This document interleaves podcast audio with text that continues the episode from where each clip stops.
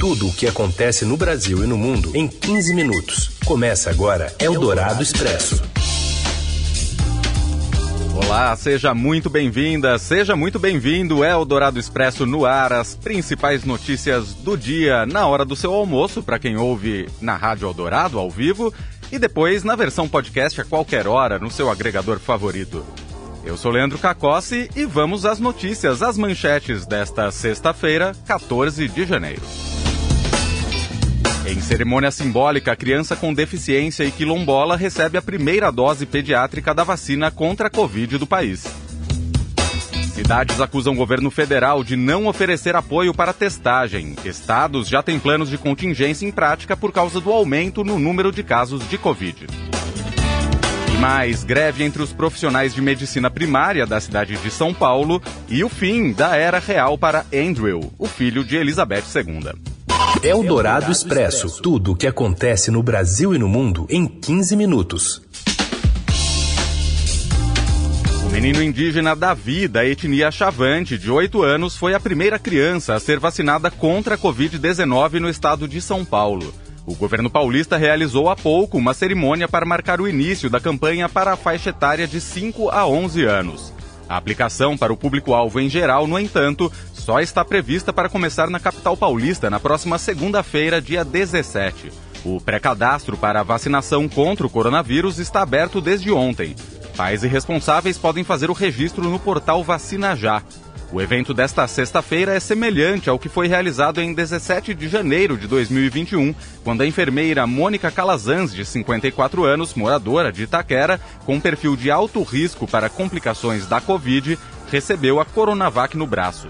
Cacique da etnia Chavante, o pai de Davi participou ao vivo da cerimônia diretamente do Mato Grosso e lembrou da importância da imunização de indígenas ainda temos essa invisibilidade. E eu agradeço muito que seja tomado vacina, os Guarani, Nebiá, Nandewa, pessoal que mora no litoral, que no seu estado, no seu governo, tenha essa vacinação nas criançadas de 5 a 11 anos. Outras sete crianças com comorbidades e quilombolas também receberam uma dose do imunizante da Pfizer BioNTech no Hospital das Clínicas. Metade dos estados brasileiros registram alta de internações por Covid e São Paulo faz plano de contingência com reserva de 1.100 vagas em unidades de saúde. Os detalhes chegam com Júlia Marques. Pelo menos três estados tiveram alta no número de internações pela Covid ou suspeita da doença em UTIs e enfermarias, na comparação com o fim do ano passado. O aumento das hospitalizações ocorre após as festas de fim de ano e em meio ao avanço das contaminações pela variante Ômicron, muito mais transmissível. Os especialistas vêm alertando para a necessidade de planejar a assistência hospitalar diante da explosão de casos no Brasil. Outros países, como os Estados Unidos, já têm hospitais sobrecarregados pela Covid relacionada à Ômicron. Já no Brasil, o presidente Jair Bolsonaro minimizou os efeitos da variante e disse que a Omicron é bem-vinda. Houve aumento do número absoluto de internações, tanto em leitos de UTI quanto em enfermarias, em estados como São Paulo, Paraná, Espírito Santo, Minas Gerais, Pernambuco e outros. Na capital paulista, foi criado um plano de contingência que prevê abrir mais leitos e aumentar o tempo em que as unidades de saúde ficam abertas. No Paraná, por exemplo, as internações em enfermaria cresceram 82% nesta semana, na comparação com o último dia do ano passado. No Espírito Santo, hospitalizações em UTIs e enfermarias dobraram em janeiro, na comparação com o mês de dezembro. O total de hospitalizações agora nem se compara ao verificado durante o pico da Covid no primeiro semestre de 2021, isso graças à vacinação. Mas pressiona os serviços públicos e privados secretários de saúde já abrem leitos para dar conta da demanda e avaliam até cancelar as cirurgias eletivas. Eldorado Expresso. Com o avanço da variante Ômicron e o aumento das internações, a epidemiologista Ethel Maciel sugere o adiamento da volta às aulas em pelo menos duas semanas. Segundo a professora da Universidade Federal do Espírito Santo, com pós-doutorado em epidemiologia pela Universidade John Hopkins, Johns Hopkins, Os próximos dias serão cruciais para avaliar com clareza as repercussões da pandemia no sistema de saúde em meio ao apagão de dados do Ministério da Saúde. Em entrevista ao jornal Eldorado, doutora Ethel ainda reforça a urgência de uma política de testagem de alunos e professores para evitar o agravamento da nova onda de Covid-19 no país e também sugere o adiamento da volta às aulas em pelo menos duas semanas. Nós precisaríamos de instituir uma política de testagem para que a gente pudesse impedir a transmissão. Vamos testar semanalmente? Vamos testar aleatoriamente? Então a gente vai sortear, porque a gente não tem teste para todo mundo. A gente não pode simplesmente fingir que nada está acontecendo, porque está. Seria interessante, talvez, adiar em uma, duas semanas para a gente poder observar o que vai acontecer no Brasil. A epidemiologista ainda explica a importância da liberação de autotestes pela Anvisa, sugerindo sua distribuição gratuita pelo governo. Não adianta a gente ter autoteste liberado vendido apenas na farmácia. A gente precisa garantir que aquelas pessoas que não possam comprar tenham também acesso. É claro, né, o governo não pode fornecer os testes para todos, precisa colocar algum critério eu tenho defendido que o critério sejam famílias com crianças cadastradas que ainda não tiveram acesso à vacina. Eldorado Expresso. Um levantamento da Confederação Nacional dos Municípios aponta que metade das cidades brasileiras não recebeu ajuda do governo federal para testar a população. Os detalhes chegam de Brasília com Júlia Afonso. Boa tarde, Júlia. Boa tarde, Leandro. Anunciado pelo Ministério da Saúde em 17 de setembro do ano passado, o Plano Nacional de Expansão da Testagem para a Covid-19 não chegou a mais da metade dos municípios do país, segundo pesquisa da Confederação Nacional dos Municípios, feita com exclusividade por Estadão. A entidade questionou as prefeituras se o Ministério da Saúde havia dado algum apoio no Plano Nacional de Testagem e 51,8% afirmaram que não. Outros 40,6% disseram ter recebido ajuda da pasta e 7,6% não responderam. O levantamento, realizado de forma amostral, consultou 1.871 municípios entre os dias 10 e 13 de janeiro. Quando lançou o plano há quatro meses, o Ministério da Saúde estimou que cerca de 60 milhões de testes de antígeno seriam distribuídos até o fim de 2021. Em nota, a pasta informou ter distribuído até agora 43,7 milhões de unidades para todo o país durante a pandemia, o equivalente a 20% da população do Brasil, que hoje é estimada em 213 milhões de pessoas, segundo o IBGE. O Ministério da Saúde afirma que tem distribuído quinzenalmente testes rápidos de antígeno a todos os estados desde o lançamento do plano. O Ministério afirmou que novas aquisições junto à Fiocruz estão em tratativa. Ao Estadão, o presidente do CONAR o Conselho Nacional de Secretários de Saúde, Carlos Lula, afirmou que o Ministério subestimou a pandemia ao adquirir essa quantidade de exames, considerada baixa por ele. Já o secretário executivo do CONSENS, o Conselho Nacional de Secretários Municipais de Saúde, Mauro Junqueira, afirmou avaliar que o número de exames feitos diariamente no Brasil está aquém da necessidade. Eldorado Expresso. Médicos das unidades básicas de saúde paulistanas confirmam paralisação dos trabalhos no dia 19, próxima quarta-feira.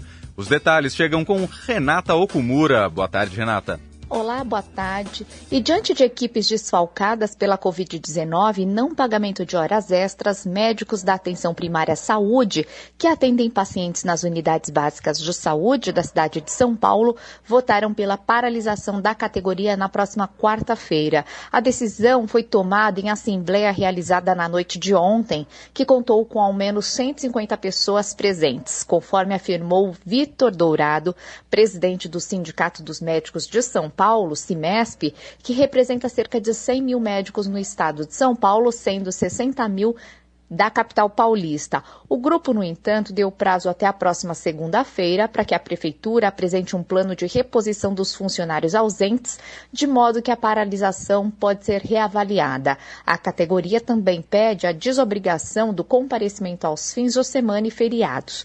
Além da sobrecarga com o crescimento de casos do novo coronavírus de influenza, que provoca o aumento da procura pelos serviços de saúde, os profissionais de saúde também estão adoecendo e os que estão trabalhando se queixam de exaustão e sobrecarga muito grande desfalque que não está sendo reposto e ainda a manutenção de atendimento aos pacientes crônicos. Conforme o sindicato, ao menos 50 UBSs visitadas pela entidade relataram desfalques nas últimas semanas. Já a Secretaria Municipal da Saúde afirma que já autorizou o pagamento das horas extras dos profissionais pelas organizações sociais de saúde. Desde o início da vacinação, em janeiro do ano passado, a secretaria disse que autorizou a contratação pelos parceiros de equipes de enfermagem e administrativos para auxiliarem na vacinação. Eldorado Expresso.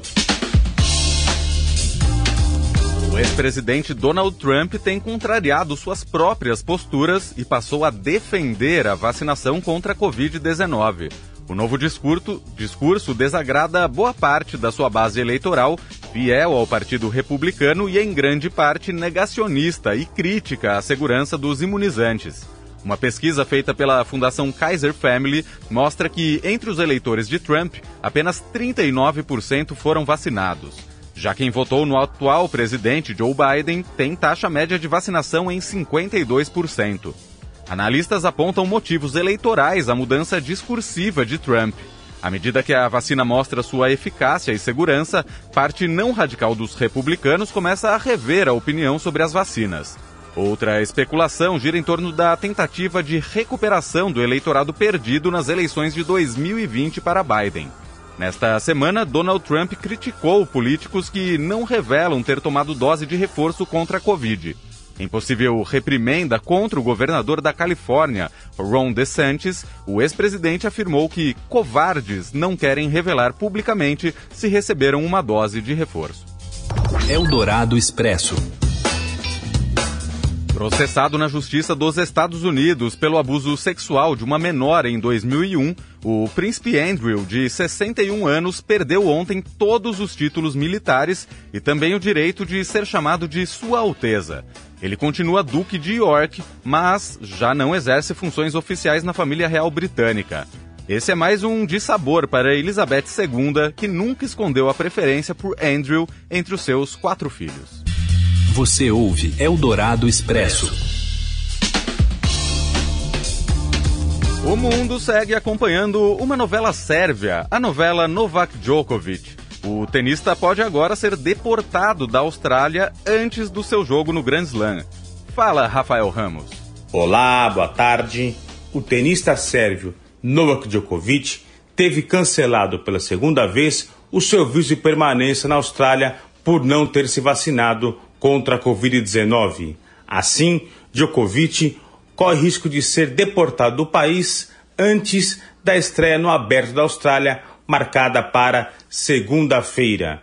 As autoridades australianas alegam que Djokovic é um risco para a saúde pública do país, já que não se imunizou contra a Covid-19.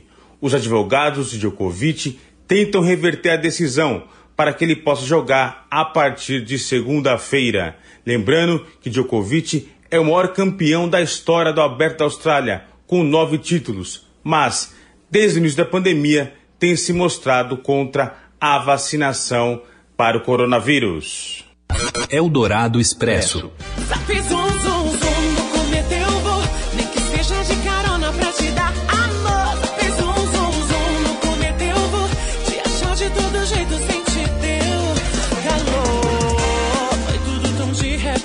Cancelado nos dois últimos anos, o Coachella, um dos mais importantes festivais da música pop mundial, está confirmado para abril, na Califórnia. A programação completa foi anunciada na noite de quarta-feira e conta com duas presenças brasileiras, Anitta e Pablo Vittar. Harry Styles, Billie Eilish e Ie, o rapper que antes era conhecido como Kanye West, mas tá virando Prince, segundo a nossa produtora Laís, são as atrações principais do Coachella, confirmado então para abril deste ano.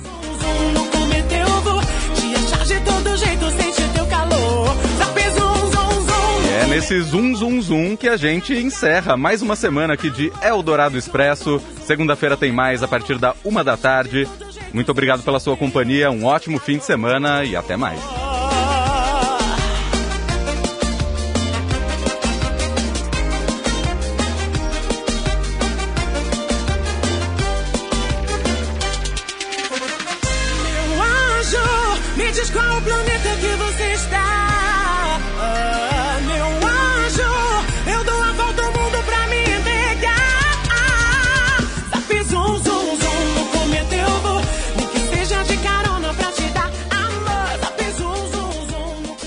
Você ouviu Eldorado Expresso tudo o que acontece no Brasil e no mundo em 15 minutos.